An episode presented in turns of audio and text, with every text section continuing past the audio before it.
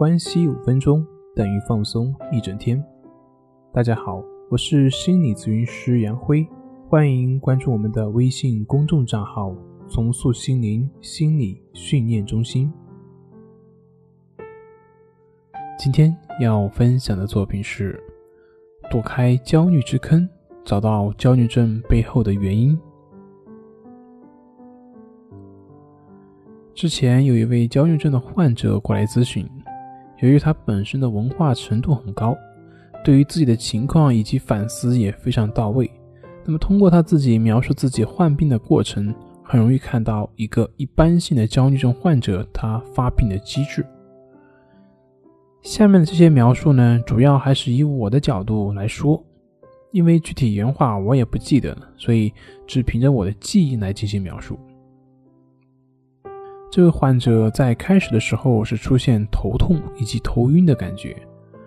其实刚开始很多人都会有类似的头痛、头晕的现象。比如说你工作压力大呢，休息不够的时候就会有类似的症状表现。但是为什么很多人并不会去发展出相关的症状呢？主要是因为这些人并不会去留意这些表现及感觉。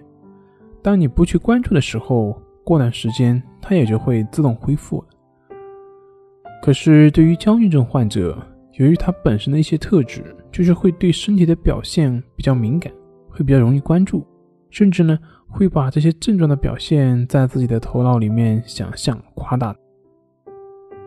这位患者会不自觉的担心是不是老刘的早期症状等等等等，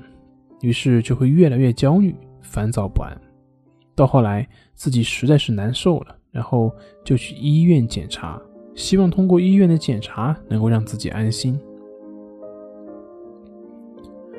尽管医院的检查没有任何问题，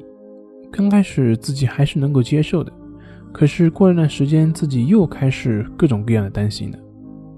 开始担心这个医院的检查是不是错的呢？然后又会陷入内心的纠结和痛苦当中。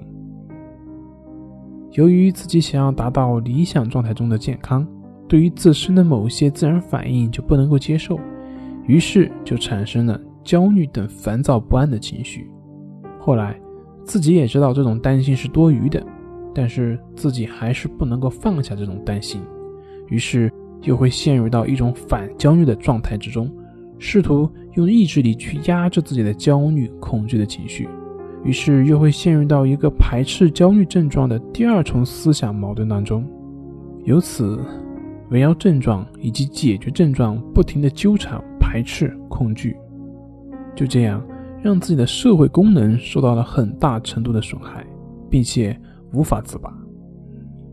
简单来讲，就是先对一些正常的自然现象排斥，之后而产生焦虑，然后呢又开始对这个焦虑情绪开始排斥，排斥不了就会自责，就这样不断的陷入到了恶性的循环。您是不是也是这样一个发展的模式呢？好了，今天就分享到这里，咱们下回再见。